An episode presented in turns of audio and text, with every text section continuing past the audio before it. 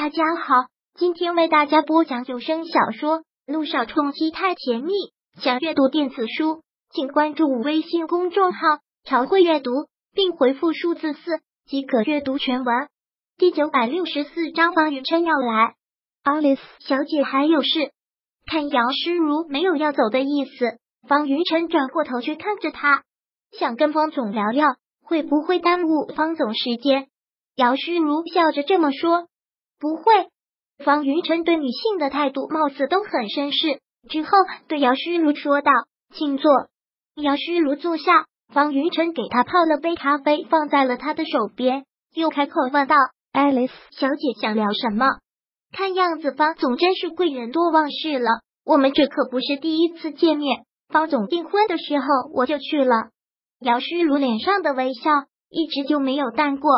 哦，听了这句话，方云晨恍然大悟的一笑，忙抱歉道：“那天来宾太多，是太忙了。你这么一说，我倒是想起来了，你跟雨琪是朋友。朋友？他跟梁雨琪？是啊。”雨琪亲自把请帖送到了我的经纪公司，我怎么会不给这个面子？姚诗如缓缓的这么说，真是的怠慢了。那天来宾人很多，实在是忙，招呼不周的地方还望 Alice 小姐见谅。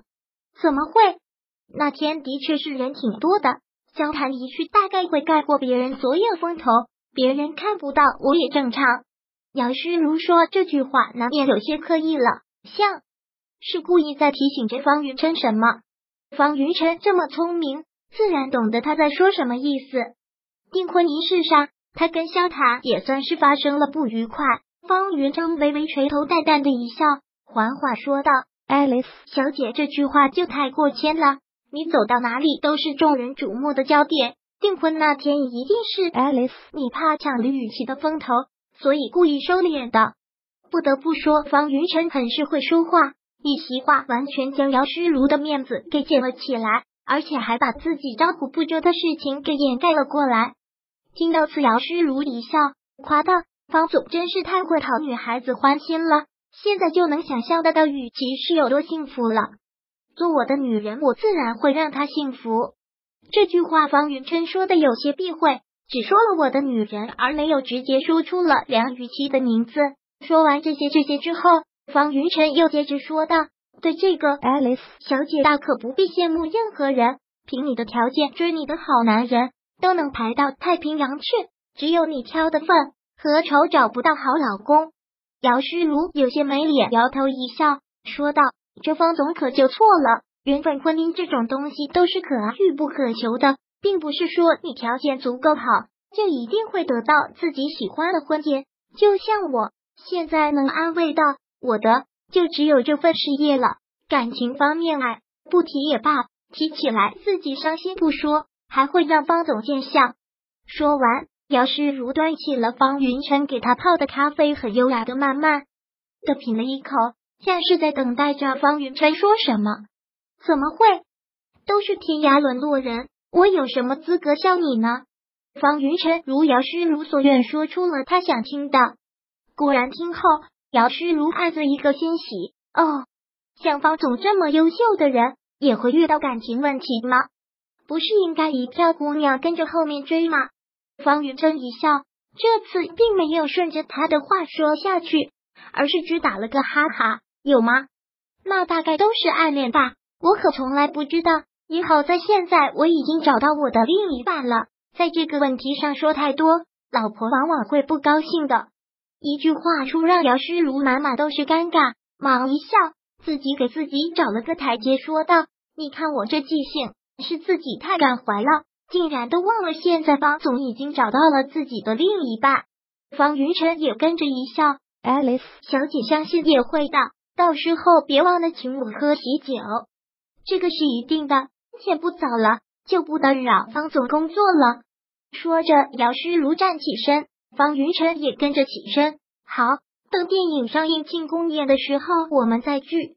嗯，姚诗如就一直保持着那种优雅含蓄的笑意。他走出招待室的时候，脚步一顿，眼神往后一晃，像是一时间想了什么之后，又加快了脚步，大步走了出去。真，这个女人突然来干什么？